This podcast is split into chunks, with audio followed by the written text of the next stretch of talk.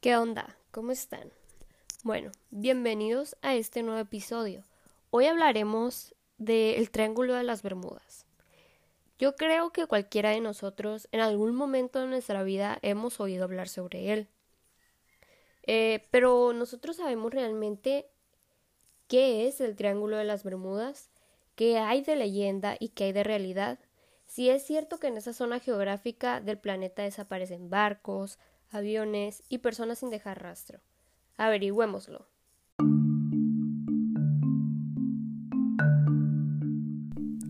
¿Qué es el Triángulo de las Bermudas exactamente?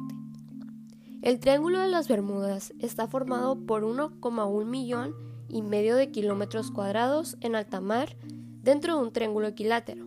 De ahí sale su nombre. Estas forman las puntas de la isla Bermudas, Puerto Rico y Miami en Florida, Estados Unidos. Este triángulo imaginario encierra un secreto dentro de ella.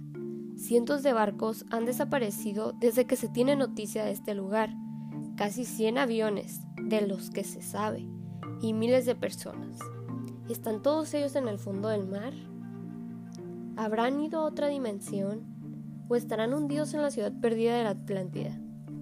Probablemente no, pero al ser humano siempre le ha gustado añadir un poco de leyenda a fenómenos que no han podido demostrar.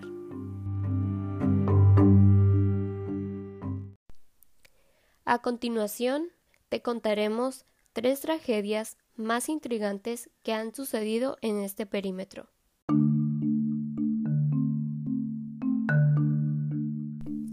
Número 1. HMS Rosalie. Aunque el término de Triángulo de las Bermudas empezó a utilizarse durante el siglo XX, lo cierto es que los misterios y las desapariciones habrían empezado un siglo antes, y uno de los primeros casos registrados en esta zona, y que lidera el top 3, es el de HM Rosalie, un buque francés que se dirigía a La Habana en 1840. Un navío que fue encontrado en el interior del perímetro desarrollando normalmente sus funciones, las velas desplegadas, y en cuanto subieron a registrar a los oficiales notaron que la carga estaba intacta, pero no existía ni un solo tripulante, es decir que la nave estaba en perfecto estado, pero todos los tripulantes y los pasajeros se habían esfumado sin dejar rastro, quedando a solas en la punta de la vela un canario.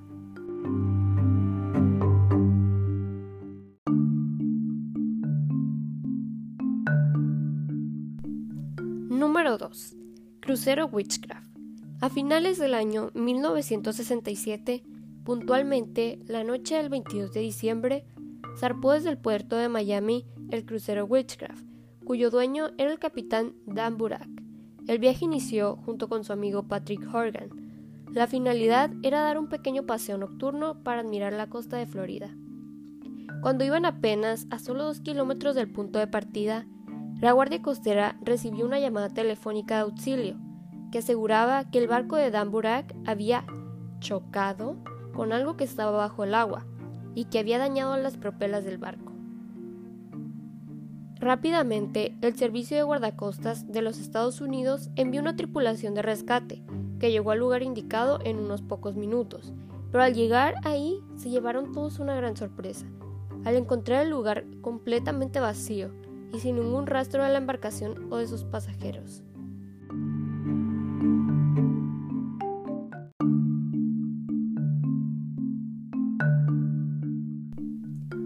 Número 3. El barco sin nombre.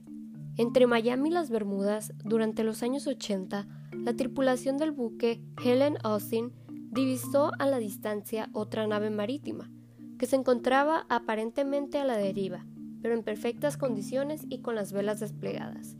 El capitán del Helen le pidió a su tripulación hacer señales hacia el otro barco, pero no hubo respuesta alguna, así que el capitán decidió cruzar él mismo en compañía de algunos pocos hombres a explorar. Lo más notorio al llegar fue que la placa con el nombre del barco había sido ferozmente arrancada, pero este el único rastro de violencia en la nave, puesto que todo lo demás estaba intacto, incluyendo las reservas de los alimentos. El capitán del Helen Austin dividió su tripulación y mandó a algunos hombres armados a bordo del misterioso barco para continuar el viaje, navegando ambas naves a la par, y les pidió que llevaran una bitácora sobre todo lo que pasaba. Al final del segundo día los alcanzó una tormenta que duró toda la noche y el barco perdió de vista al navío vecino.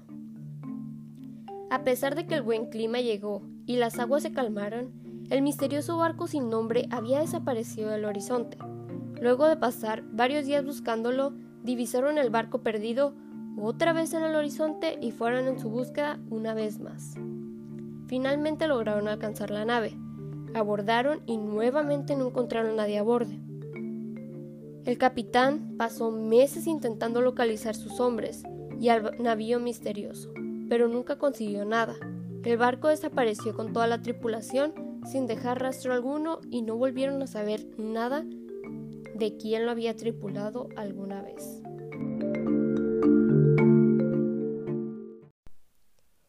Eso es todo por el episodio de hoy. Espero que como yo se hayan entretenido un rato y la hayan pasado bien. Muchas gracias.